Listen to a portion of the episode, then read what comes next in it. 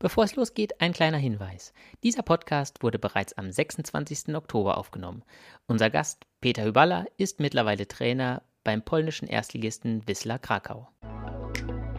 Also das absolute Highlight ist immer, wenn ich auf dem Feld stehe. Ich interessiere mich für Menschen. So. Und äh, dann kam eigentlich erst dieses Fußballgedöns dabei. Also es ist wirklich ein totales Cowboy-Leben und es ist ja auch ein dreckiges Geschäft. Da habe ich aber gemerkt, ich habe nicht nur einen Spieler auf die Bank gesetzt, ich habe ein bisschen das Kulturgut auf die Bank gesetzt. Du musst aufpassen, dass du dich nicht selbst zerstörst. Dieses Training, das, das vermisse ich jedes Mal, auch jetzt, wenn ich keinen Club habe. Das ist Sportlos. Seid willkommen beim Podcast über Menschen, Sportler, funktionäre Bewegung, Nachspielzeit und Wadenkrampf. Die Stimme, die ihr gerade gehört habt, ist Alexander Heflig. Er ist Münsteraner, Schreiberling, Ironman, Gladbach-Fan, Mr. Left-Hand. Er ist Fundrunner und würde gerne die Welt verbessern. In unserem Podcast geht es um Sport, vielmehr aber noch geht es um die Menschen, die ihn ausüben, die ihn begleiten, wir sprechen mit Ihnen über Erfolge, über Misserfolge und das, was Sie antreibt. Und mit dabei ist auch Ulrich Schaper, Backpacker, Crossfitter, Holzarbeiter, Publizist, Watzmann-Besteiger, Werder-Anhänger und er würde gerne das Klima retten. Auf seinem WhatsApp-Status nennt er sich Freigeist. In erster Linie aber ist er Fußballlehrer, Autor einiger Fußballfachbücher. Er ist 45 Jahre alt. Herzlich willkommen, Mr. Gegenpressing, Peter Hüballer. Ja, hallo Uli, mhm. hallo Alex. Muss ein Fußballlehrer nach erfolgreicher Ausbildung noch gecoacht werden? Auf jeden Fall. Also, weil du in dieser Fußballlehrerausbildung oder in den ganzen Trainerausbildungen, die ich so gemacht habe, das fängt ja bei C-Lizenz an, B-Lizenz, A-Lizenz und dann am Schluss ist ja der Fußballlehrer, wo du halt ja alle Profimannschaften der Welt trainieren darfst. Da hast du sehr viel taktische Sachen, hast du sehr viel Spielform, hast du sehr viel, was auf dem Platz passiert, aber eigentlich so das Ganze drumherum. Medien, Fans, äh, verschiedene Spielertypen, Konflikte und so weiter und so weiter. Konflikte mit Sportdirektoren, mit Präsidenten. Äh, das ist eigentlich nicht so sehr in der Ausbildung behaftet. Und da musst du auf jeden Fall jeden Tag dich neu coachen. Ähm, du bist als Trainer selbst schon lange im Geschäft. Was erlebt man heute noch so für Überraschungen? Oh, jeden Tag neue. Nein, also wenn du jetzt von 2000, äh, 2020 natürlich sprichst, ist natürlich so ein bisschen, ähm, es sind ganz viele jüngere Spieler. Früher habe ich immer gedacht, du musst als Profitrainer nur gewinnen. Heute musst du gewinnen, attraktiv spielen und noch Spieler verkaufen. Also du hast und ähm, Medien musst du immer eigentlich äh, sympathisch rüberkommen. Mit den Fans musst du versuchen, äh, auf eine Wellenlänge zu liegen. Auch wenn du erfolgreich bist, kannst du rausgeschmissen werden. Also habe ich selber erlebt. Also ja, ganz viele Sachen, wo ich denke, boah, das ist auch wieder neuer, äh, ja, neuer Input. Und natürlich habe ich auch ein paar Länder. Ich war mal jetzt in Osteuropa, ich war in den Niederlanden, ich war in Österreich, ich war in Westfalen Trainer. Also überall ist eine andere Kultur auch. Ja. Würdest du sagen, dass das, dass das für Trainer ganz wichtig ist, so verschiedene Länder und Systeme auch kennenzulernen? Du hast viele Stationen gehabt, bist auch viel im Ausland gewesen. Ja, ist für jeden Trainer, glaube ich, ein bisschen anders. Es ist einfach eine Charakterfrage. Also ich finde das geil. Also ich finde das super, weil ich finde immer, es gibt ja immer, ich sage immer Beamter oder Cowboy. Also es gibt natürlich Trainer, die sind 20 Jahre bei einem Club, kriegen so eine Ehrennadel, noch ein Dienstjubiläum und dann kommt das Wort Kontinuität und alle finden das super. Für mich war das eigentlich nie so ein richtiges Thema. Also ich fand immer super, neues Land, neue Kultur, äh, was anderes zu erleben. Und ja, das war für mich persönlich halt interessant. Aber das muss jeder Trainer, jeder Trainer ist anders und jeder Trainer muss das für sich selber erkennen, was für ihn geeignet ist. Du hast ein bisschen spöttisch gerade so gesagt, ja, nach 20 Jahren kriegt man die Ehrennadel vom Verein und vom Verband ähm, als Trainer. Äh, andererseits ist es auch eine Qualität, 20 Jahre lang äh, an, an der gleichen Stelle zu sein, etwas mhm. zu entwickeln, äh, Erfahrung und Routine. Wie wichtig ist das eigentlich für einen Trainer und wie wichtig ist das überhaupt für einen Verein? Ja, sehr wichtig. Also ich glaube, Erfahrung. Ich war ja, äh, als ich junger Trainer war, war ich genauso wie die jüngeren Trainer heutzutage. Ne? Da war ich aufmüpfig. Ich habe gedacht, ich wüsste alles. Und jetzt mit Laufe der Zeit, oder ich bin jetzt 28 Jahre lang Trainer, ich habe mit 16 Jahren angefangen, äh, ist dieser Erfahrungswert in der, in der Schatztruhe des Trainers, in dem Methodenkoffer total wichtig. Also du kannst auf viele Sachen einfach reagieren. Viele Sachen wiederholen sich immer wieder. Und es wäre spannend gewesen, vielleicht auch mal 20 Jahre bei einem Verein zu bleiben, was im Profifußball, glaube ich, verdammt schwierig ist. Da gibt es drei, vier Ausnahmen, weil in der Regel bist du ein, zwei Jahre vielleicht irgendwo. Ähm, und Routine, du, du hast einfach mehr in der Trickkiste. Du hast einfach viele Sachen erlebt und ich glaube, das ist ganz, ganz wichtig. Wir haben heute oft die Konstellation, dass wir den Laptop-Trainer haben und äh, äh, dann haben wir den alten Trainer. Man stellt die immer so gegenüber. Äh, gibt es den perfekten Trainer? Kann man sagen, das ist das ist die Nummer eins. Das ist äh, der hat's richtig gemacht. Ich glaube, der perfekte Trainer ist, wenn du alles von allen so ein bisschen kannst. Also in der Leichtathletik sagt man ja auch, so Zehnkampf ist ja eigentlich die Königsdisziplin des Zehnkampfes. Und da hast du welche, die können natürlich unheimlich gut äh, äh, Diskus werfen und der andere kann wieder gut laufen. Ähm, ich glaube, es ist wichtig, was am Laptop zu können, weil die Mannschaft braucht einen Plan, die braucht einen taktischen Plan. Es ist ganz wichtig, halt empathisch zu arbeiten. Ja, du musst den Menschen halt kennenlernen, was ein bisschen heutzutage verloren wird. Also wenn du von allem etwas kannst und du hast sowieso deine Hauptdisziplin, du hast deine eine Paradedisziplin hast du immer, äh, perfekter Trainer, ja, so ein bisschen der Zehnkämpfer des, des Trainerfußballs. Bist du ein guter Zuhörer? Ja, ich glaube schon. Äh, ähm, was ich gemerkt habe, ist natürlich, wenn eine Geschichte mich interessiert, dann höre ich natürlich noch mehr zu oder wenn ja, wenn ein Musikstück mich interessiert oder wenn ein Spieler eine spannende Geschichte hat, die ich natürlich persönlich als Peter Joballa interessant finde, dann höre ich vielleicht ein bisschen klarer noch zu und eine Geschichte, die mich nicht so interessiert, da muss ich dran arbeiten, dass sie mich interessiert, weil jeder hat schon seine eigene Geschichte. Wann, wann hast du das das erste Mal gemerkt, dass du das kannst? Andere Menschen besser machen, Spieler besser machen? Ja, eigentlich schon so als Jugendlicher. Aber ich komme natürlich aus einer pädagogisch-sozialen Familie. Mein, mein Vater, der war Diakon früher. Ja, bei uns waren immer äh, sehr interessante Leute, auch zu Hause. ähm, meine Mutter kommt aus dem äh, sozialen Bereich, die ist immer noch Altenpflegerin. Also wir hatten immer wieder Leute bei uns und Menschen bei uns. Und ich habe, ja, ich komme ja nicht aus dieser Ex-Profi-Schiene, sondern ich komme ja auch, ich habe auch Pädagogik und Psychologie studiert. Also da waren ja immer auch andere Leute und jeder hat so seine Geschichte. Und irgendwann habe ich halt für mich, äh, ja, gesehen, ja, ich interessiere mich für Menschen. So. Und äh, dann kam eigentlich erst dieses Fußballgedöns dabei. Wenn man darüber spricht, du kommst aus einem Elternhaus, das, das offen war. Du hast mal gesagt, deine Tür, die Tür bei euch zu Hause war immer offen. Mhm. Äh, das widerspricht ja eigentlich dem, was ein Profiverein heute ist. Ein Profiverein macht zu. Äh, er schottet die Spieler ab, die Interviews müssen abgesegnet werden, äh, eigenes Vereinstv etc. pp. Der Trainer wird auch versucht, äh, äh gehandelt zu werden. Mhm. Äh, wie, wie kommst du damit klar? Weil eigentlich widerspricht das ja deiner, deiner Erziehung oder deinem, deinem Weltbild. Ja, schwierig, ähm, weil ich immer finde, eine ehrliche Meinung zu haben, äh, wenn man, wenn man die korrekt ausspricht, finde ich eigentlich gut. Das war eigentlich auch immer so der Hauptgrund, dass ich mit Spielern immer sehr gut klarkam, weil ich war immer ehrlich. Und der ein oder andere Spieler, der dich dann nicht gemocht hat, okay, dann tat die Ehrlichkeit natürlich sehr weh vielleicht. Aber ich merke natürlich auch bei den Vereinen, äh, da hast du auch recht, das ist äh, eine absolute Abschottungsmodus und ich habe mich dann immer ein bisschen gegen gewehrt.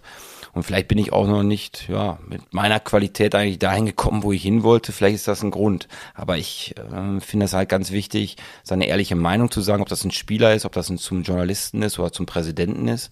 Ja, und die einen finden das gut und die anderen finden das halt doof. Kommen wir mal zum Fachlichen. Also äh, du hast einen Spitznamen äh, neuerdings, nicht neuerdings, aber mhm. äh, der ist relativ frisch, Mr. Gegenpressing. Äh, was bedeutet eigentlich Gegenpressing? Ja, Gegenpressing fachlich, wenn du den Ball verlierst, wie schnell gewinnst du den Ball zurück? Also du verlierst den Ball und dann musst du versuchen, den Ball wieder zu bekommen. Da gibt es ja verschiedene Arten. Catenaccio ist ja zum Beispiel, du lässt dich ein bisschen fallen, du stehst kompakt. Gegenpressing ist, du jagst sofort wieder den Ball. Du verlierst den Ball und im nächsten Moment jagst du wieder den Ball und versuchst in drei, vier, fünf, sechs Sekunden den Ball wieder zu bekommen. Und dieses Wort ist schon sehr ja, Deutsch. Also es gibt da eigentlich Gegenpressing. Gegen ist ja Deutsch und Pressing ist eigentlich so ein bisschen englisches Wort, aber dieses Wort kann, kommt aus dem deutschen Sprachgebrauch. Wer, wer ist der Erfinder von diesem Gegenpressing? Hyballa, Peter Hyballa oder Roger Schmidt? Oder kann man das irgendjemandem äh, zuordnen? Ich glaube wirklich, ähm, das ist in der DFB-Ausbildung, glaube ich mal, über Ralf Peter. Der ist ja DFB-Ausbilder. Der hat, glaube ich, das zum ersten Mal gesagt. Dann ist natürlich, ja, Jürgen Klopp, der hat das natürlich deutschlandweit, europaweit und weltweit nach außen gebracht. Genau weiß ich das gar nicht. Also ähm, genau, also es ist nicht meine Erfindung. Ich habe das dann irgendwann übernommen, aber ich habe keine Ahnung genau, wer der, wer das Patent auf dieses Wort hat. Aber gegen Mr. Gegenpressing, das war ja ein Wort in Streda, in der Slowakei, wo du Trainer warst, äh, äh, ist das sehr oft gefallen, Gegenpressing, was ja äh, schon, schon irgendwie so ein kleiner Ritterschlag ist. Und in Holland äh, wird dieses Wort auch sehr häufig benutzt, jetzt mehr denn je, weil es auch deutsche Trainer in, in, in Holland gibt. Äh, ist das für dich äh, ein schöner Titel, ein schöner Nickname, Mr. Gegenpressing? Ja, absolut weil eigentlich ähm, baut sehr viel bei mir im Training und auch in, in der Spielphilosophie auf dieses Gegenpressing auf, weil lass uns mal ganz ehrlich sein, im Fußball ein Tor zu schießen, dass der Torwart einen Spielaufbau macht, übers Mittelfeld zum Sturm, passiert ja eigentlich nicht so viel, sondern entweder fallen Tore durch Standardsituationen oder durch diese Umschaltmomente. Du gewinnst den Ball, du verlierst den Ball, du gewinnst den Ball. Und Gegenpressing ist eine sehr intensive ähm, Umschaltdefensivform. Und ich stehe eigentlich auch für intensiv, emotional. Dann ist es ganz wichtig, dass du Gegenpressing ohne Foul. Also Ralf Rangnick sagt ja immer, Foul bricht Pressing. Also du darfst kein Foul machen. Du darfst nicht so hinterlistig sein, sondern äh, oder link sein. Du musst wirklich versuchen, da zu kämpfen um den Ball. Und das war einfach so eine Spielphilosophie, die ich ja reingebracht habe, besonders in in den Ländern, wo wir nicht über Deutschland reden. Und in der Slowakei war diese Spielidee nicht bekannt. Und ich stehe eigentlich auch für eine richtige Spielphilosophie in diesem Land. Und dann kamen halt die Fans, also es war entweder Rock'n'Roll Football oder Mr. Energy wurde ich auch genannt, aber Mr. Gegenpressing ist eigentlich so der Hauptspitzname. Jetzt gibt es, ich habe mal nachgeguckt, neun Bücher, Fachbücher, äh, wo Peter Hyballa auch als Autor mitsteht. Ähm, reicht es, wenn man diese neun Bücher gelesen hat, weiß man dann alles über Fußball oder Fußballtaktik und Fußballlehrwesen? Nee, also wir hatten ja immer verschiedene Schwerpunkte. Ich habe das ja auch mit Co-Autoren gemacht, also mit Hans-Dieter Pöhl habe ich ja ganz viele gemacht oder Thomas Voggenreiter war mein erstes Buch, äh, eins noch mit Dietrich Schulze-Marmeling. Also wir haben, ähm, für mich war immer wichtig, mit Leuten auch zusammenzuarbeiten, die vielleicht besser in der Struktur sind. Ich bin ja mehr so wild und kreativ und ein paar, viele Ideen über Trainingsform. Und wir haben uns einfach verschiedene Schwerpunkte ausgesucht. Also einmal war Passspiel, äh, einmal war Dribbling, einmal war es... Ähm, der niederländische Nachwuchsfußball, der ja immer so, oder Ajax-Schule, der, die immer so sehr, sehr als Mythos fast gesehen worden sind. Das letzte war über Gegenpressing. Äh, und es gibt im Fußball so viele Themen, wahrscheinlich, weiß ich nicht, 150, 200, 300 Themen, die du beleuchten kannst. Und das ist nur so ein ganz kleiner Ausschnitt. Macht das Spaß, so ein Buch zu schreiben, oder ist das, ist das die Zeit, wo du keinen Job hast, wo du, wo du äh, nach einer Aufgabe suchst im Fußball? Ist das so quasi so, so ein Lückenfüller? Ja, Lückenfüller nicht, aber ähm, es war immer so, ich, äh, jeder Trainer schreibt eigentlich auch so seine Trainingseinheiten auf. Ne? Heutzutage ja, wahrscheinlich in den Laptop. Damals haben wir halt mit Ordnern und irgendwas aufgekritzelt und das dann aber abgeheftet. Und irgendwann habe ich gedacht, pff, warum ist es, äh, ja, ist, man kann das ja auch mit anderen Trainern teilen. Und so ein Buch, jeder, der schon mal so ein Buch geschrieben hat oder du hast nachher das Buch in der Hand, das ist schon irgendwie auch ein geiles Gefühl. War auch ein bisschen PR natürlich, ne, dass du ähm, äh, so als fachlich-inhaltlicher Trainer gesehen wirst und auch den Mut zu haben, deine Ideen mit anderen Trainern zu teilen. Das machen Trainer eigentlich nicht so gerne. Was du am Anfang gesagt hast mit diesem Abschotten, das machen ja eigentlich auch viele Trainer. Und deswegen, ja, Lückenfüller, klar, wenn du arbeitslos bist oder äh, mehr frei hast, dann, äh, ja, dann kannst du dich da nochmal mit beschäftigen, so als Nachbereitung auch. Aber oder dieses erste Buch Niederländische Nachwuchsfußball, das war sogar meine Magisterarbeit an der Uni in Münster. Also, boah.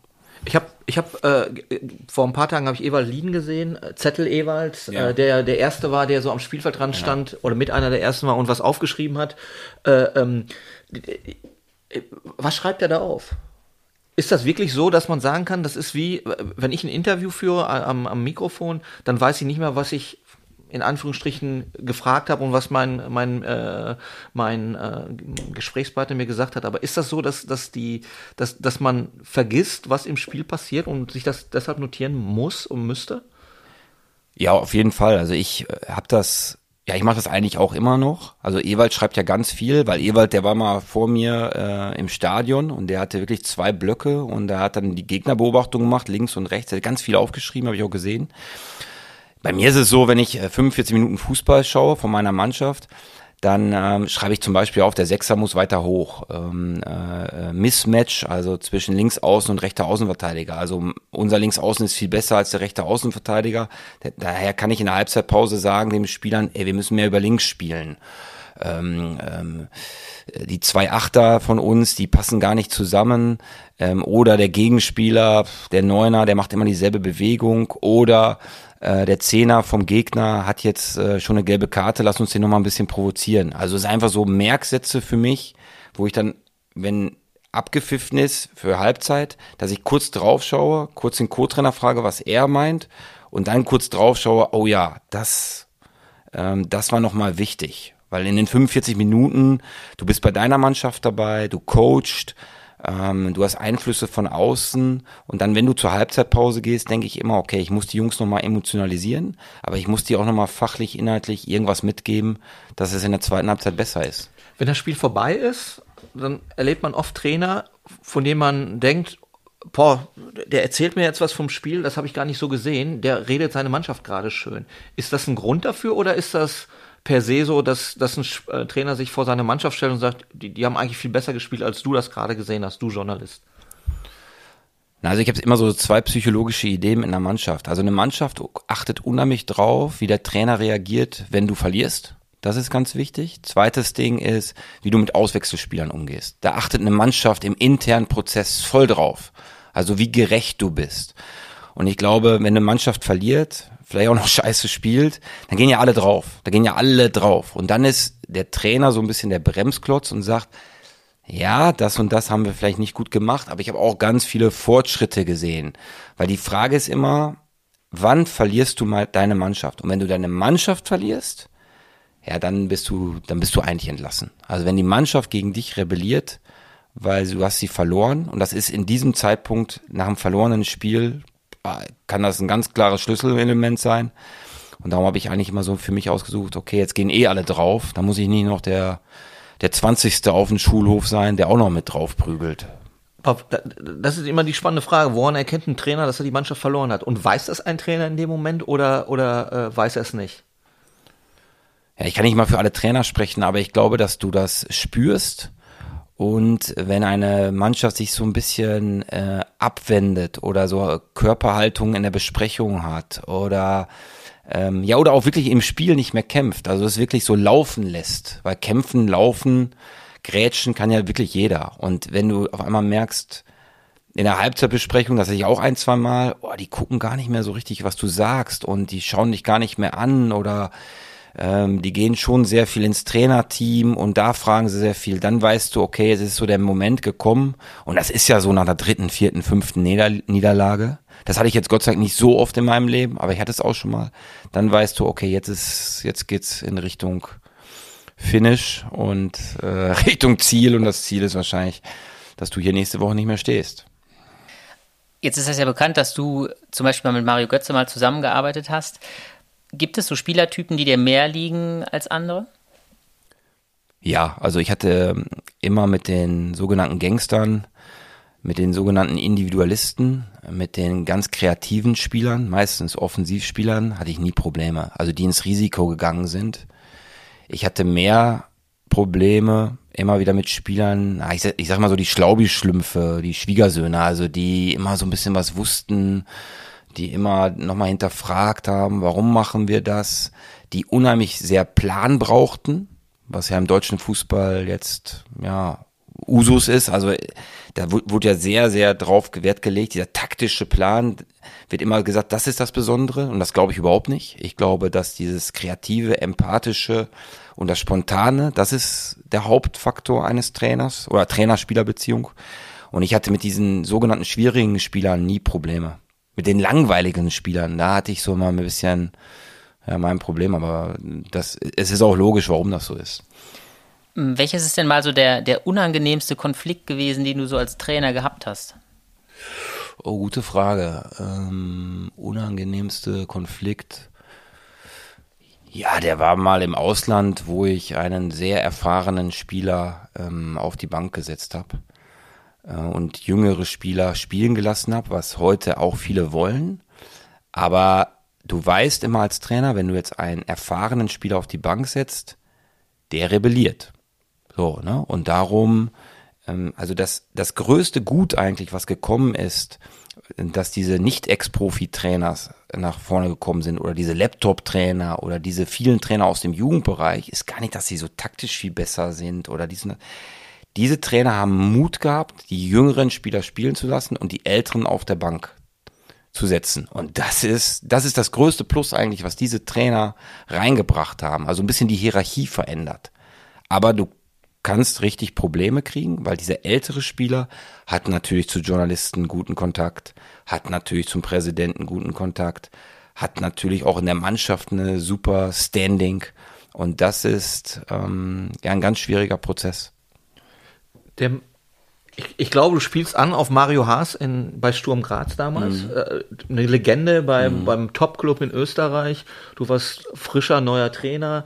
Ähm, wie sieht so eine Rebellion dann aus? Oder wie nimmt man, wie nimm, nimmst du das dann wahr, wenn, wenn dieser Spieler rebelliert? Weil es ist ja nicht so, dass er, dass das ein offener Kampf ist, wie eine Rebellion eigentlich sein müsste, sondern es ist ja eher hinter den Kulissen. Ja, du merkst zum Beispiel erstmal, dass auch wenn du Spiele gewinnst, dass die, dass die Printmedien, also die Zeitungen, die haben jetzt nie geschrieben, oh, toll, dass Peter Überler das und das gemacht hat, sondern das war es die Mannschaft. Und wenn wir verloren haben, war eigentlich immer ich es. Also, wo du dann einfach einmal merkst, okay, das ist, und das hatte ich halt noch nie vorher, weil ich kam eigentlich immer mit Journalisten ganz gut klar. Da habe ich aber gemerkt, ich habe nicht nur einen Spieler auf die Bank gesetzt, ich habe ein bisschen das Kulturgut auf die Bank gesetzt. Ich habe wirklich deren Legende, ja, ähm, ja, auf die Bank gesetzt. Das, das hat den Leuten so ein bisschen wehgetan. Und ich habe es einfach nur fachlich, inhaltlich ge gesehen. Ich habe dann zum Beispiel einen Florian Kainz oft spielen lassen, der damals sehr jung war, der es nachher auch in der Bundeswehr geschafft hat. Und ich würde es nochmal machen. Ähm, alles nur, da habe ich auf einmal gemerkt, oh, jetzt kämpfst du nicht nur gegen einen Spieler, der halt beleidigt ist, der auf der Bank sitzt, das ist ja ganz normal bei Spielern, sondern du kämpfst jetzt eigentlich gegen so eine ganze Kulturgeschichte. Und diese, dieses Thema Kultur, das ist mir ja ganz oft noch passiert im, äh, im Ausland. Auch positiv, sehr viele positive Sachen dabei. Aber da habe ich gemerkt, oh, jetzt wird's, jetzt wird's hochinteressant hier. Hat das, hat das, also würdest du es heute anders machen? Äh, effektiver ja, oder, oder schlüssiger oder du würdest den Spieler mit mehr ins Boot holen oder, oder kann man das gar nicht lösen? So eine Legenden, Absägung oder wie soll man das eher sagen, ja? Na, ich, ich würde es vielleicht ein bisschen anders moderieren. Also ne, ich bin jetzt, glaube ich, nicht der äh, das Berufsbild des Diplomaten irgendwann bekommt, das, aber ich würde es wahrscheinlich anders moderieren. Ich würde es mehr vielleicht jetzt mit dem Spieler ja face to face würde ich das vielleicht noch mehr ansprechen, warum und wieso.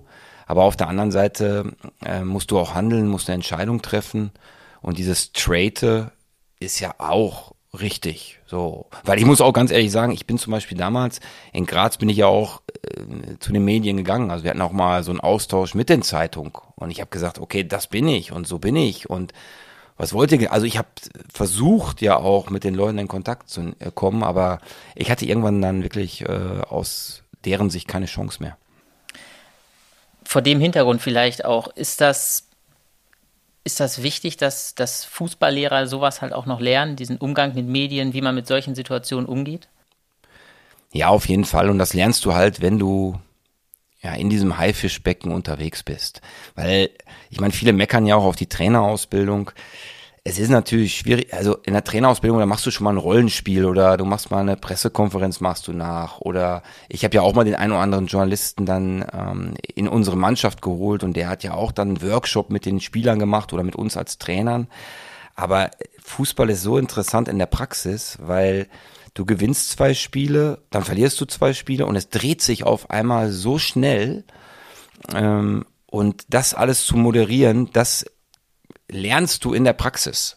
Und ich habe ja auch nie gedacht, wenn du mal entlassen wirst, dass du dann ein Jahr keinen Club findest oder so. Das war ja für mich auch ganz interessant. Und es ist bei Journalisten natürlich auch manchmal so, ähm, die sind natürlich auch persönlich dann irgendwie beleidigt. Also es geht ja auch wirklich um die Person. Es geht nicht immer, so habe ich den jetzt gegrüßt, habe ich jetzt irgendwie einen Spruch gemacht, war ich jetzt locker, hat er den Witz verstanden oder war ich jetzt zu arrogant und so, und umso größer der Club ist, umso mehr Journalisten hat man ja auch. Ne? Und dann schreibt der eine Journalist vielleicht gut über dich, der andere ist dann beleidigt, der andere ist ein bisschen mehr eifersüchtig und so weiter und so weiter.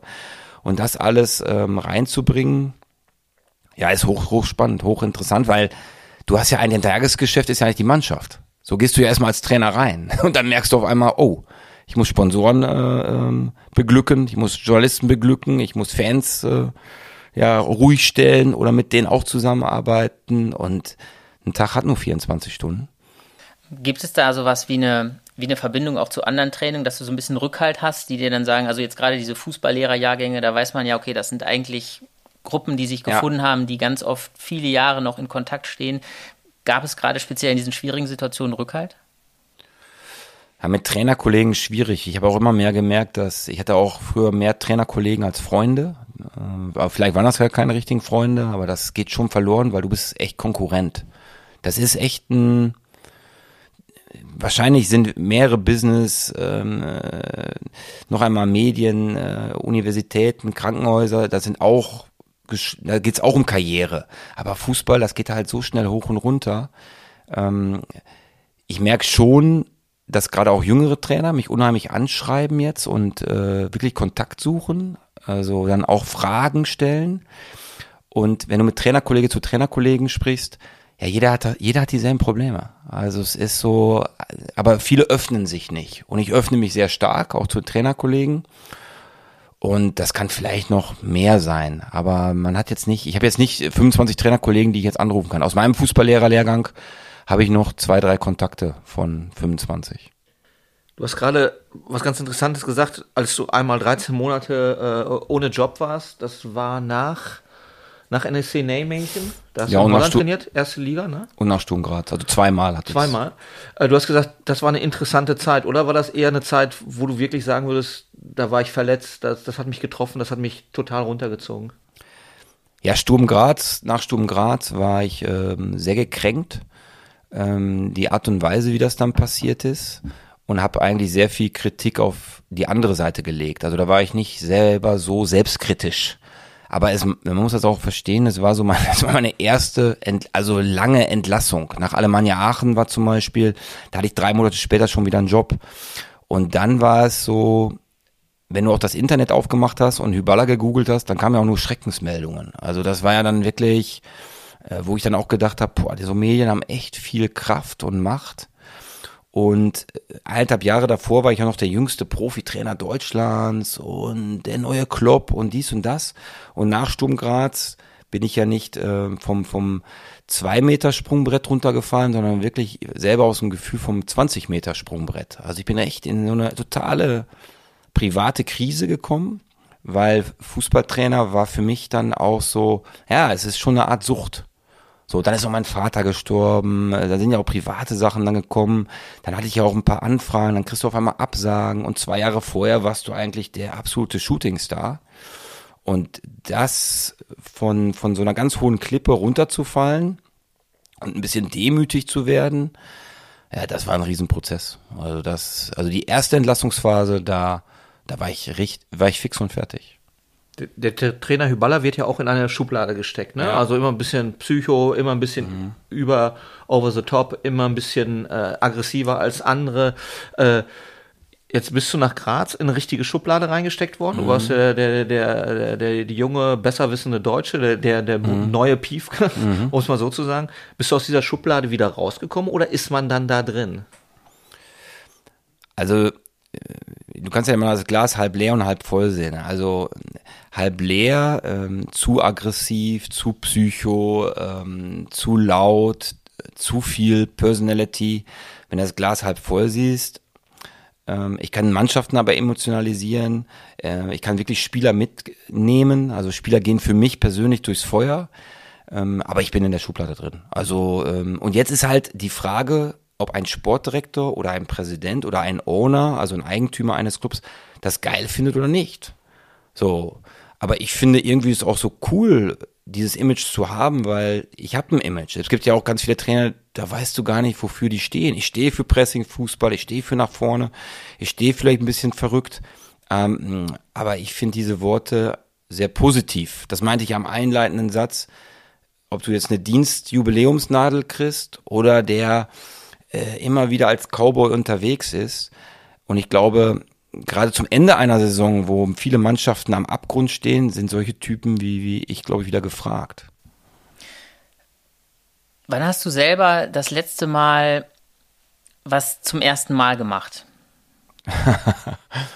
Boah, gute Frage. Also ich habe jetzt, äh, jetzt bin ich ja wieder vereinslos.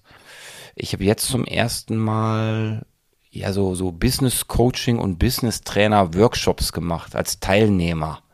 Also ich habe mich jetzt mal äh, für was anderes interessiert. Es geht wohl in die psychologische äh, Richtung, aber ich fand das total spannend, mit Leuten äh, in einem Raum zu sitzen, die nicht aus dem Fußball kommen, sondern ja, der eine arbeitet bei einem großen schwedischen Möbelhersteller, der andere äh, macht dies, der andere ist das.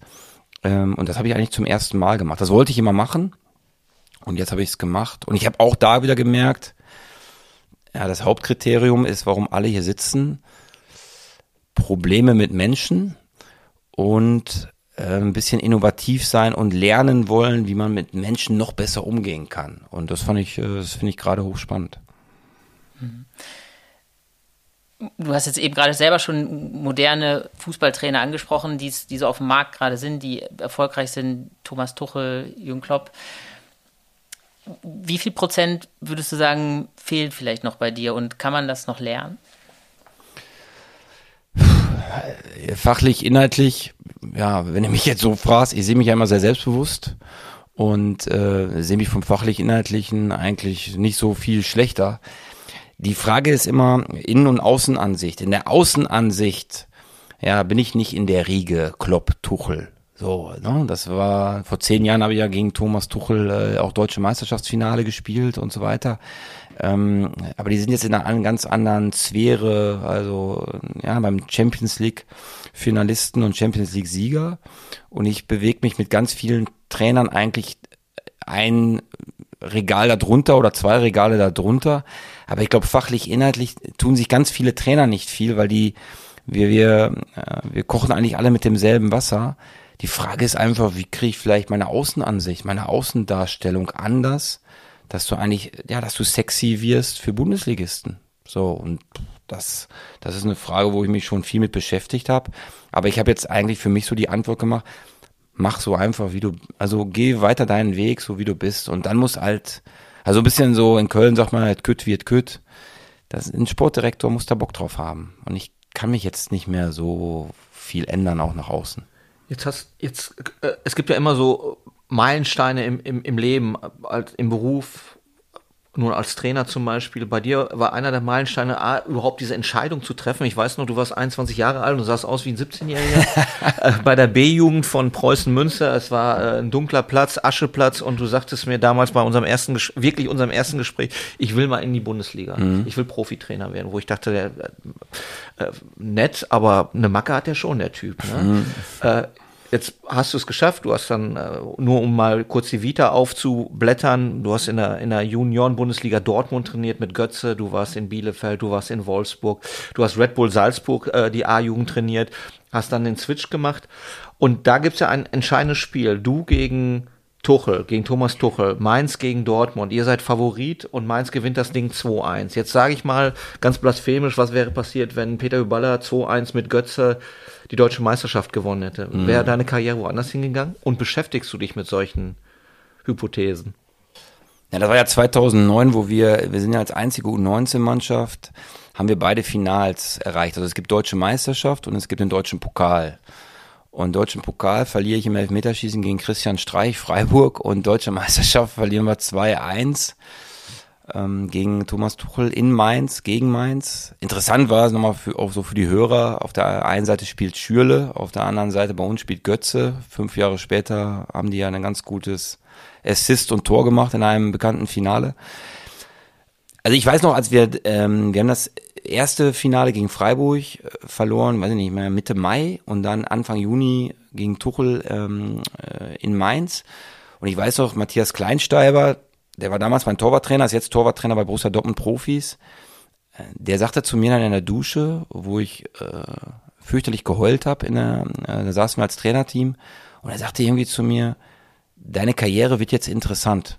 So, weil er so mir suggerieren wollte, boah, hätten wir das mal gewonnen, weil ich glaube, dann wärst du der Nächste vielleicht, der da oben anklopft bei Borussia Dortmund. Und ich habe das gar nicht so, da, in dem Moment habe ich das nicht so für wahrgenommen.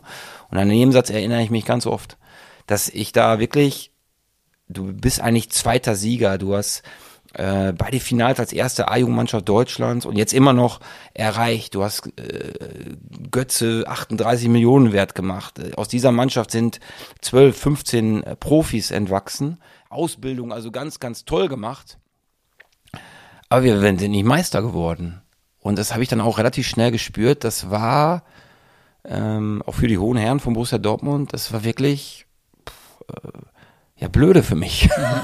also ich sag's mal so, also es war so, ja, die konnten nicht feiern, wir konnten nicht feiern zusammen und du, dann war, warst du Vizemeister, aber das wird gar nicht so honoriert.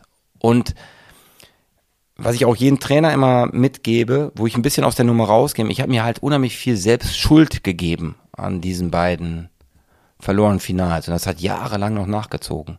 Und gerade auch, weil ich jetzt natürlich auch weiß, wo Kollege Streich und Kollege, Kollege Tuchel sind. Ähm, nicht, dass die vielleicht viel glücklicher sind im, äh, als Menschen, aber die haben natürlich ähm, ein bisschen mehr Geld auf ihren Sparkassenkonto als ich und die haben natürlich, ja, die haben in, in höheren Sphären arbeiten jetzt, wo ich ja auch immer gerne eigentlich relativ schnell hin wollte. Aber es ist ja so, wenn man auf deine, das ist ja der Schnitt, nach Dortmund sagst du ja, ich will Profitrainer werden, ich will aus dem Juniorenbereich raus.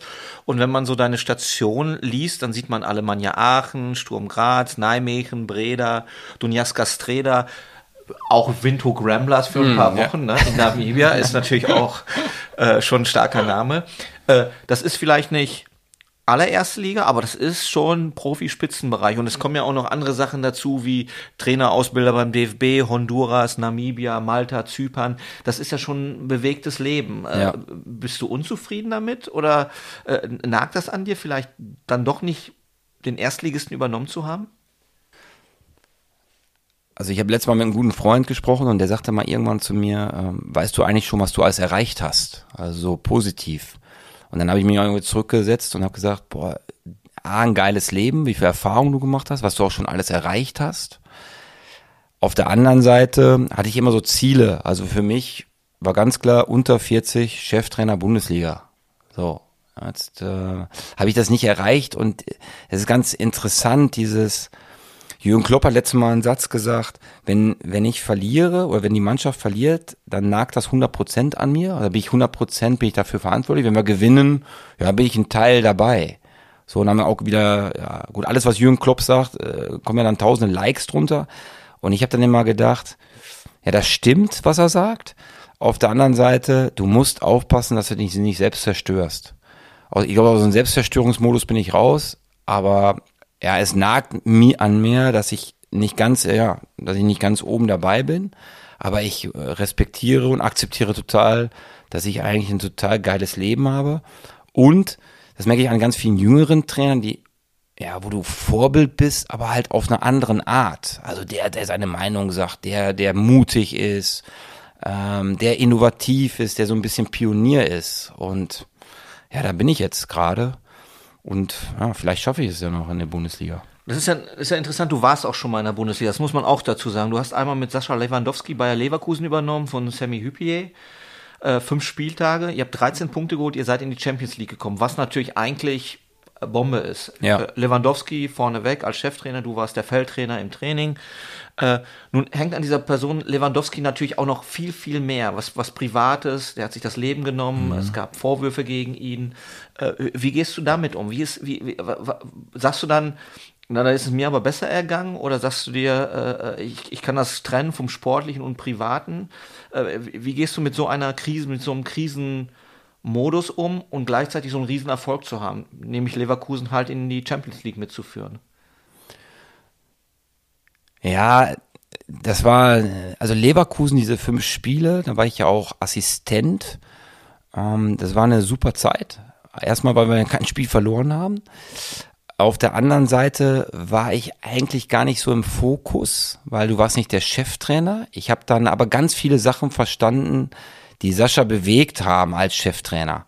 Und ähm, war in dieser Zeit wirklich der, der Empathling. Also, ähm, weil ich gehe aufs Train, auf den Trainingsplatz und ja, ich kann das. Also ich kann super Feldtraining geben. Und dann hattest du ja diese ganzen Superstars und die konnte ich auch super führen, aber äh, auf einer anderen Art. Dann habe ich den Stuff immer ein bisschen näher zusammengebracht.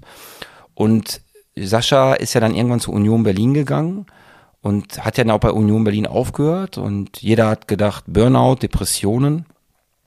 Und ich war ja noch U19-Trainer bei Bayer Leverkusen und ich hatte überhaupt keinen, keinen Kontakt mehr mit ihm. Und kurz vor seinem Suizid, kurz vor seinem Selbstmord, hat er mich nochmal kontaktiert. Und ich habe dann äh, irgendwie gespürt, irgendwas stimmt da nicht. Also da, da irgendwas ist da nicht in Ordnung. Und dann hat mich ja dann, äh, als er sich umgebracht hat, äh, hat dann äh, ja Jonas Boll, der damalige ja, Manager von, von Bayer Leverkusen mich nachts angerufen und mir das gesagt und es war für mich nicht eine riesen Überraschung. Riesenüberraschung war natürlich nachher, was dann alles so gesagt worden ist. Ähm, aber ich habe ihn als Trainer erlebt und als Menschen und ja, er war auch, also ich glaube, dass viele Trainer einfach haben diese brutale Selbstzerstörung in sich. Und da musst du, da müssen sich Trainer coachen, coachen lassen, sich selber coachen. Du denkst als Trainer, du bist für alles verantwortlich. Und das äh, habe ich bei ihm natürlich auch sehr stark gespürt. Du hast jetzt gerade schon über Misserfolge gesprochen, über das, was auch total schwierig ist im, im Trainingsleben, im was bereitet dir denn ganz besonders Glücksgefühle an dem Job? Was sind sozusagen so die Highs dann? Also der absolute Highlight ist immer, wenn ich auf dem Feld stehe. Das ist immer, also wenn ich auf den Trainingsplatz rausgehe, weil damit habe ich irgendwann ja auch damals äh, meine erste Mannschaft, die legendären Bambinis vom Borussia Bocholt, äh, habe ich ja irgendwie angefangen und das hat das hat nie verloren. Also wenn ich auf dem Platz stehe und es ist auch egal welche Mannschaft. Ich habe vor zwei Wochen ein, ein, ein wieder ein Trainingsvideo abgedreht mit der U16 von Schwarz-Weiß Essen und äh, ja, ich, ich lebe das einfach auf dem Platz. Mir macht das so viel Spaß, Praxis zu machen. Also ich bin so ein richtiger Feldtrainer und das ist so der absolute Highlight. Zweites Highlight ist, wenn du mit einer Besprechung machst mit einer Mannschaft und eigentlich kommt das dritte Highlight erst in die Spiele. Also dieses ähm, dieses 90-minütige Spiel ist sehr viel Leiden auch im Spiel und dann kommt eigentlich, was ich halt nicht so hoch habe, dieser Status. Gewonnen, verloren, äh, berühmt sein, äh, scheitern, ähm, äh, jubeln. Das ist ein, also echt das, dieses Training, das, mhm. das vermisse ich jedes Mal, auch jetzt, wenn ich keinen Club habe. Gibt es da so ein Ereignis, wo man vielleicht sagen kann, ein sportlicher Erfolg, der so besonders heraussticht, der vielleicht so über allen so ein bisschen schwebt? Boah, boah, boah. Ähm, ja, da muss ich schon sagen, äh, Dunas Castreda, als wir diese Punkterekord geholt haben in der Slowakei. Ähm, das ist ja der ungarische Club in der Slowakei. Das wird jetzt ein bisschen länger dauern, das alles zu erklären, aber wir waren ein Minderheitenclub. Und welcher Trainer kann schon mal erzählen, dass er einen Minderheitenclub trainiert hat?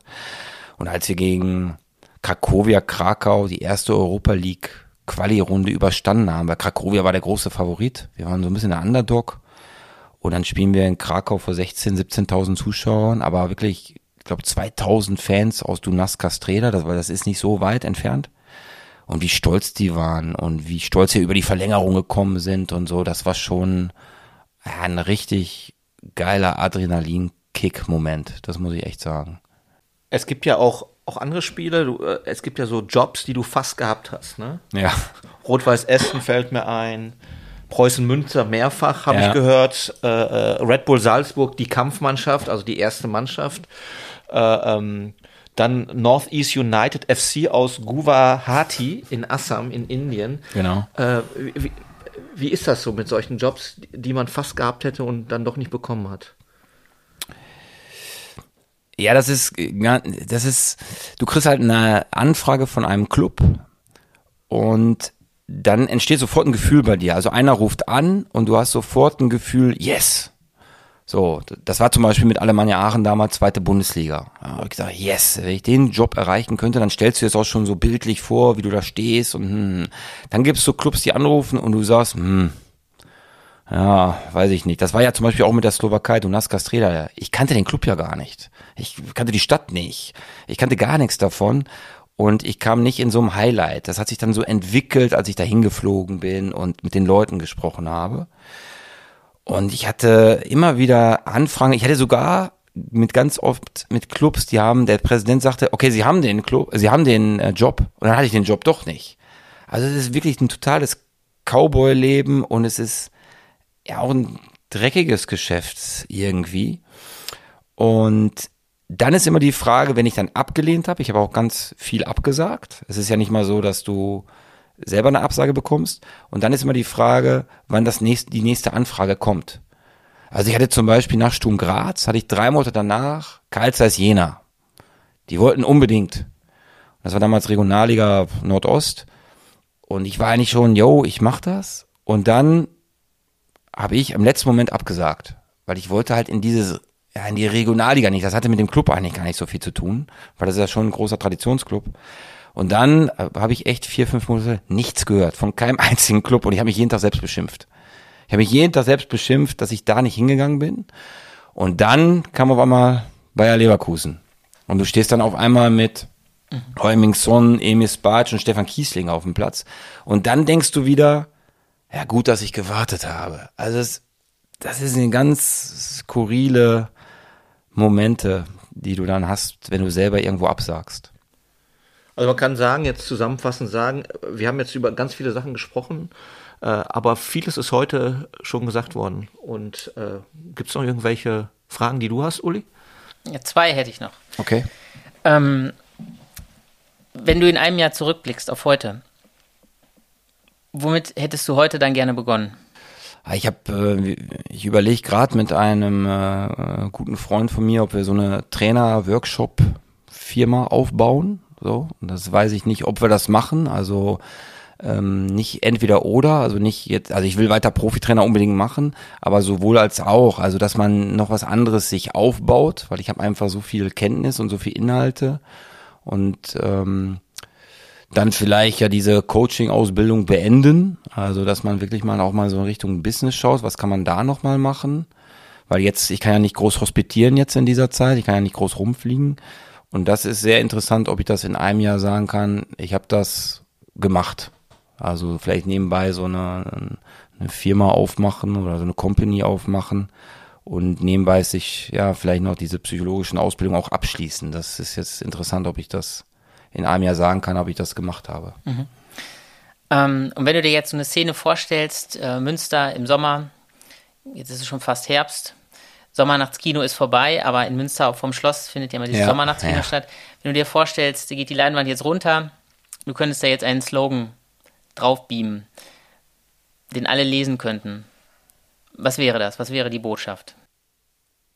ja, Carpe Diem ist ein bisschen ausgelutscht, aber ich würde sagen, äh, ja, sei wie du selbst, zieh, zieh dein Ding durch. Also ich kann immer nachdenken über ganz viele Sachen, äh, die ich falsch oder richtig gemacht habe. Ähm, und das sage ich auch immer ganz vielen Trainerkollegen, aber zieh dein Ding durch und Auferstehung der Feldtrainer. Die, das wäre vielleicht der, der Slogan. Auferstehung der Feldtrainer heute auch ein, würde auch ein guter Kinofilm wahrscheinlich werden. Ganz bestimmt. Alles klar. Vielen Dank, Peter Hüberler. Dankeschön. Ja.